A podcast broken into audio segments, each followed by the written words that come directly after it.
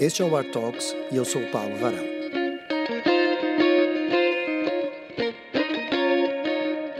Você sabe aquela sensação que a gente tem quando vai a uma exposição e olha uma obra de arte e não sabe o que ela significa? Então ela é mais comum do que a gente pode imaginar. Eu estou aqui para, junto com você, conhecer um pouco mais sobre esse mundo. As exposições, as pessoas, as obras. A ideia do Art Talks é poder conversar com as pessoas certas do mundo da arte, de forma que todo mundo possa entender um pouco mais sobre esse universo.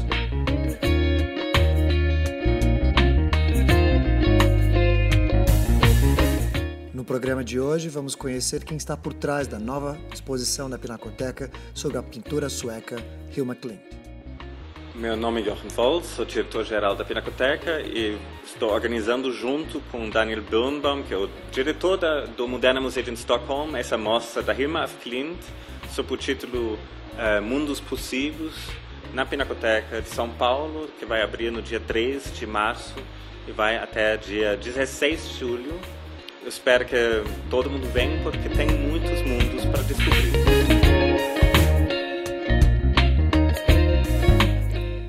Vamos também descobrir como fazer se quisermos um dia estudar arte em Nova York e trabalhar no Museu Metropolitan.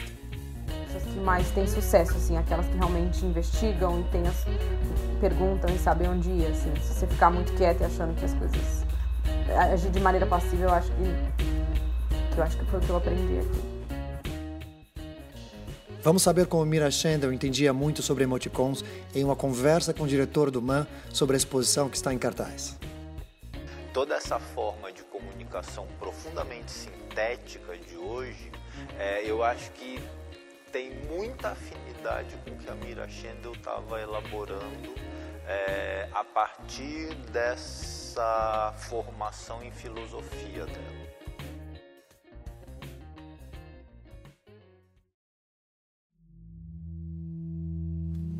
Nesse mês, a Pinacoteca vai receber a maior exposição já vista na América do Sul da pintora sueca Hilma af Klint. Quem organizou para que essa exposição chegasse a São Paulo foi o diretor-geral da Pinacoteca, o alemão Jochen Woltz. Em uma conversa no seu escritório na estação Pinacoteca, Jochen falou um pouco sobre Hilma af Klint. Hilma af Klint é uma artista, um, ehm, foi uma artista sueca. Eu acho que ela tem uma é uma, é uma história muito curiosa, porque ela foi relativamente recentemente descoberto como uma das grandes pioneiras da arte abstrata. Ela foi, ela nasceu em 1862, foi uma das primeiras artistas mulheres que se formou na na Royal College, Royal Academy de Arte em em Estocolmo. E ela então foi uma das primeiras artistas mulheres realmente treinadas com a mesma formação igualmente aos artistas homens ela se dedicou principalmente no início da carreira a paisagem, retratos, os métiers que a gente conhece da, da história da arte. Mas no final dos anos do, do século XIX, ela começou junto com, com alguns amigas, mas também em paralelo a muitos outros artistas e intelectuais se interessar mais e mais pelo espiritismo, eh, pela teosofia, é, pela outras assim possibilidades de entender aquele mundo que a gente não vê. Isso acho que é importante lembrar que nessa época foram, por exemplo, inventadas algumas técnicas como o Röntgen, né, o raio-x, que o raio-x que é uma assim uma forma de tornar algo visível que era invisível. E isso acho que provocou em muitos artistas e intelectuais uma curiosidade por entender aquele mundo que eles não conheciam.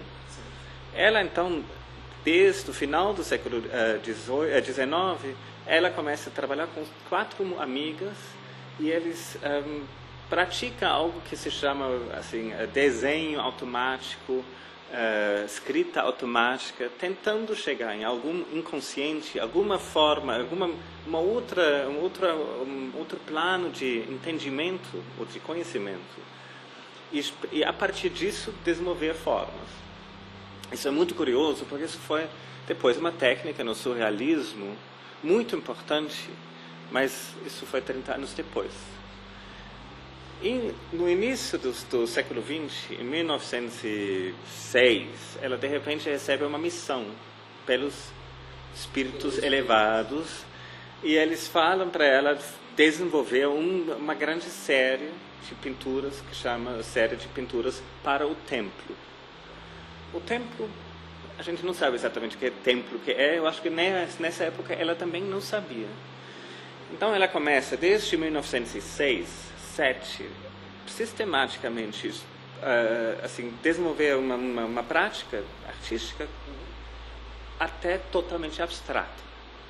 Isso é, de novo, curioso, porque a gente, hoje, na história da arte, a gente sempre fala ah, ué, os primeiros grandes artistas que trabalhavam com abstração são Vasily Kandinsky, Mondrian e vários outros, que, assim, Kandinsky, a famosa primeira pintura foi em 1909, 10, 11, etc. Então, a gente percebe que está de novo, se ela fez, na época que ela fez, ela fez muito, alguns anos antes. O curioso, porém, é, foi que os próprios entidades elevadas falavam para ela que ela não podia mostrar esses trabalhos para ninguém por mais 50 anos, porque isso seriam pinturas e, e imagens criadas para um público no futuro. E ela estava bem convencida que isso era o caso. Ela conhecia, por exemplo, Rudolf Steiner, que depois se tornou fundador da, da antroposofia um, e ele também confirmou que talvez seria uma boa uma boa prática manter essas obras reservadas. Então ela ela começou a estudar e trabalhar em, em formas abstratas. E enquanto disso, ela também escrevia muito, pesquisava muito, pesquisava muitas religiões do mundo inteiro. Um, assim, também se, se interessou muito pela, pela antroposofia do Steiner. Depois ela começou a estudar assim, a, teoria de cores do Goethe, etc. Então ela foi uma, uma estudiosa, estudiosa muito, muito de ponta. Acho que ela tinha com certeza muito consciência da ciência do, do próprio tempo, da filosofia atual do seu tempo. Um, mas as obras que ela pintava e desenhava ninguém viu. Então ela não mostrou para ninguém. Enquanto em vida, a única pessoa que supostamente, aparentemente visitou o estúdio foi Rudolf Steiner em 1908. Depois ela não mostrou, ela não mostrou para as amigas com quem ela tinha feito os desenhos automáticos. Um, ela mantém isso assim. Eh, nos, a partir de 1920, ela começa a entrar um pouco numa outra produção, mais com aquarela, uh, uma, uma estética diferente. E quando ela escreve o testamento dela em 1942, ela ainda deixa registrado que por mais 20 anos depois da morte, eh, a família, para quem ela, ela não tinha herdeiros diretos, para quem ela deixava a obra, para eles também não mostraram para ninguém. Então, tem uma situação muito curiosa, que nos anos 60, o sobrinho da irmã Clint uh, fez um primeiro registro fotográfico dessas obras. Ele tentou, ele doou as fotografias, as, uh, as reproduções fotográficas para um arquivo na Finlândia e, o, e, e tentou doar as obras para o Museu de Estocolmo. Mas na época também, imagina alguém chega num, para um diretor de museu falando: eu tinha uma tia que fazia 1.200 obras, um, ehm, tudo dirigido por seres superiores, energias de outro nível. Então o museu não levou isso sério na, na época e demorou mais 20 e tantos anos até as obras serem mostradas pela primeira vez. A primeira exposição de obras da Riemann Klein, desses abstratos, aconteceu em Los Angeles em 1986. Em 88, na Finlândia, teve uma primeira individual retrospectiva. Em 2006, teve uma primeira mostra em Londres. Em 2013, teve uma grande retrospectiva organizada pelo Moderna Museu em Estocolmo, que depois viajou. Em 2015, teve uma exposição na 16, no início de 16, na Serpentine Galleries em Londres. E agora, 2018, pela primeira vez na América Latina é, vindo para a Pinacoteca. Então é uma situação muito curiosa de uma de uma percepção tardia, porque hoje, assim, em 2018, as obras que são mais revolucionárias são de 1906 e 1907. isso, pensando um pouco sobre esse, esse, esse atraso, gera muitas questões muito interessantes. Assim, eu penso sobre isso assim, claro que a gente pode pensar por que uma artista mulher no início do século XX não quis mostrar esse tipo de obra abstrata que ninguém entendia para os colegas. Talvez ela teria sido declarado assim um caso clínico, é, pode ser. Mas eu acho que é mais interessante para mim é a questão por que a gente hoje acha essas obras tão interessantes. Porque ela realmente pintou para o futuro. E parece que o futuro é agora, né? Então tem um tem uns temas que aparecem nas obras é, que acho que é uma um, uma ideia de de abraçar diversas formas de conhecimento é, distintas formas distintas espiritualidades religiosidades é, trazer isso tudo juntos. Não entender acho que conhecimentos espirituais é, esotéricos, científicos, comprovados como é, assim como opostos, mas como com, complementares. Isso a obra da Riemann está muito presente. Eu acho que hoje, é, em, assim, no início do século 21, a gente está percebendo, vivendo uma, um momento que a gente precisa dessa ideia de conhecimento, desse, desse conjunto de, de possibilidades, possíveis mundos que essa pintura traz talvez ela pode se tornar uma imagem muito potente nos dias de hoje mesmo. O que você sugere que a pessoa que vá para a Pinacoteca olhar a exposição preste mais atenção? Ah, tem tem uma, um grupo, ela sempre trabalhou em séries, que é um, é, simplesmente uma forma como ela se como ela elaborou sobre um tema.